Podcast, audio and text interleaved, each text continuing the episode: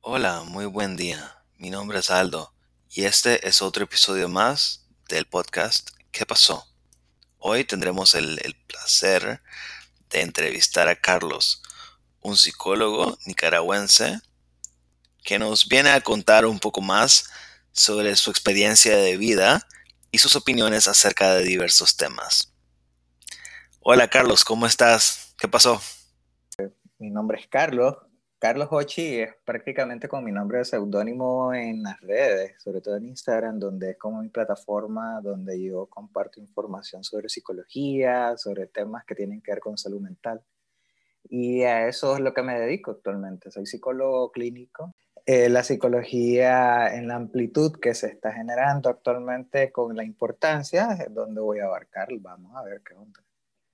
Paso a paso. Claro. Fíjate de que ayer cuando estaba preparándonos para este podcast, pues escribiendo mis notas, salieron un par de preguntas. Te tengo la primera. La psicología de paciente a terapeuta, de paciente a psicólogo específicamente, siempre tiene que ser privada o estas puede ser como, como para material de inspiración para otras personas? Es que depende. La psicología tiene unas ramas en las cuales eh, la gente donde se sienta más identificada implica que es donde más se va a abrir en cuanto a emociones. La psicología clínica sí se da la tarea de ser la práctica de paciente psicólogo, psicóloga, eh, en lo individual, pero existe la psicología social, que es el estudio realmente de, un círculo social o, una población en específico en el comportamiento en la sociedad. Eh, existe la psicología forense, que es un poco más de la actividad humana en cuanto a eh, situaciones que tienen que ver con, eh, con el actuar criminal de las personas. Y bueno, eso es bastante peliculesco de alguna forma, pero aquí también se practica un poco. Eh, existe la psicología educativa, que es con personas de colegios, con gente que tiene que ver en colegios, con niños, universidades. Existe la psicología en cuanto a empresarial, que le llaman en, las oficinas de recursos humanos, que se supone que deberían de ser psicólogos para selección de personal, según actitudes, aptitudes. Es decir, hay varias ramas. Y por lo menos de lo que yo hago, eh, la información que se puede estar manifestando, que yo comparto así, es un poco más abierta, porque son cosas que en el comportamiento humano tiene que ser un poco básico en cuanto a el autocuido y en cuanto a tener un poco de atención a nuestra salud mental.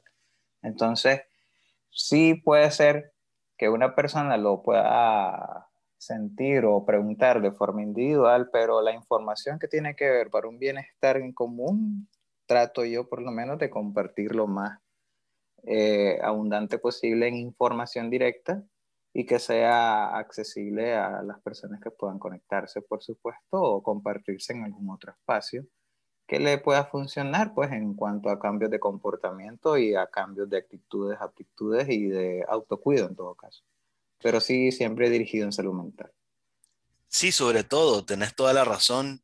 Yo agradezco porque de vez en cuando puedo sintonizar tus lives de Instagram con invitados y invitadas súper especiales, indagaciones de temas que uno pensaría de que, wow, qué increíble que hay gente discutiendo abiertamente sobre sanar la musicoterapia, fue tu último episodio. Eh, contanos un poco cómo nace esta idea de llevar tu profesión a una plataforma tan conocida como Instagram. Primeramente con todo lo que tiene que ver con el COVID, el coronavirus, sí abrió un montón de puertas en cuanto a explorar qué otro tipo de información hacer llegar a la gente sin contacto físico. Entonces, eh, de la noche a la mañana simplemente empecé yo a explorar ciertos, ciertas cuentas internacionales donde se mira que en Instagram hay bastantes cuentas de psicología y hay diferentes personajes donde inclusive ya, ya decían, sobre todo en Europa, en España, donde ya decían desde que practicaban la psicología online desde hace mucho tiempo y eso me llamó la atención. Entonces, equivale a que empezar a, acceder a gente que no le gusta lo presencial hace que por una llamada telefónica sea también una herramienta en la cual quiera desahogar. Entonces, de alguna forma me llegué a interesar a querer compartir ese contenido para que la gente supiera también que existen formas y maneras y personas que están dispuestos a eso, a escuchar sin, sin tenerlo presencial.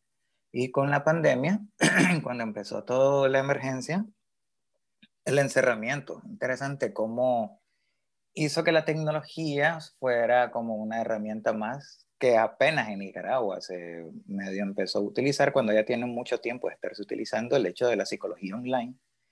Y al final es como empecé a ordenar cierta información que me llamaba la atención y empecé a tener ya mi enfoque clínico, que es donde yo sí me quiero caracterizar de alguna manera, que es como la crítica social de la masculinidad.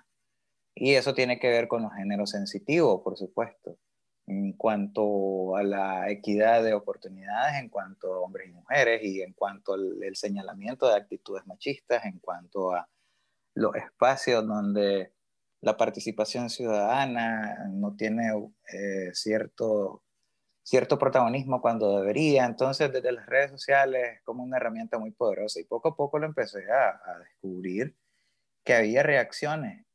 Y entonces dije, sí, me decidí, voy a hablar de salud mental. Entonces acá, pero me despertó más la curiosidad desde el duelo. Es decir, cuando empezó a haber bastantes muertes en cuanto al coronavirus, eh, mucha gente estaba teniendo duelos que despertaban duelos, que inclusive no era por un familiar fallecido en ese instante, sino que eran duelos que se venían rememorando desde hace ya tiempo atrás. Inclusive el, el, el, trauma más fuerte que tenemos aquí en Nicaragua es más reciente de hace tres años, donde prácticamente se despertaron duelos que están solamente ahí en espera, a ver cómo salían. Entonces, ahí fue donde yo empecé a tirar un poco más de información sobre cómo autocuidarnos y cómo sobrellevar el duelo de alguna forma. Y ya después me fui transformando y poco a poco voy compartiendo cosas que creo yo que la gente debería de tener un poco de acceso. Entonces, sí, me parece también que los diálogos, que los intercambios de opiniones, que las diferentes alternativas de autocuido, que las diferentes terapias existentes sean como, sí, alternativas que la gente pueda acceder si no se siente a gusto con una tradicional. Entonces, eso ha sido un poco más como me lancé a ese mundo. Fue muy, muy, dándose las cosas sin querer, queriendo, ¿no? Es como que lo planifiqué, decir. se fue dando desde un punto de, pandemia, encerramiento, ¿no? interesante eso.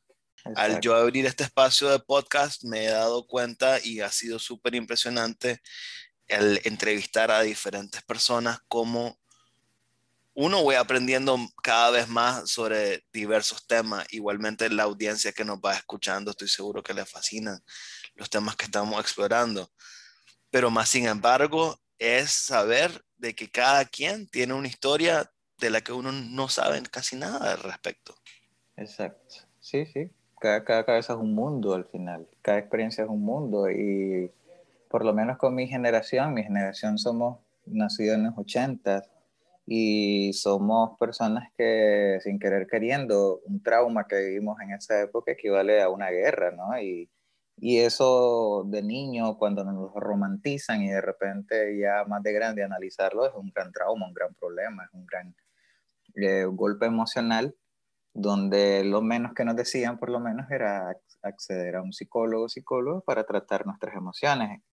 Entonces, desde ahí es, ver que si acarreamos ciertas situaciones donde la familia, sin querer queriendo también, eh, nos traslada a ese tipo de traumas donde nosotros lo manifestamos ya sea en enfermedades, ya sea en nuestra forma de actuar violenta, ya sea en nuestra impulsividad, en que queremos todas las cosas de un solo, de un solo, de una sola vez al instante y no le damos un proceso debido y cosas por el estilo, donde la mayoría de veces tomamos decisiones erróneas.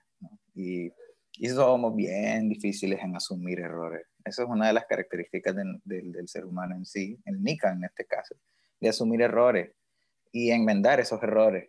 Y preferimos echarle la culpa al que tengamos más cercano.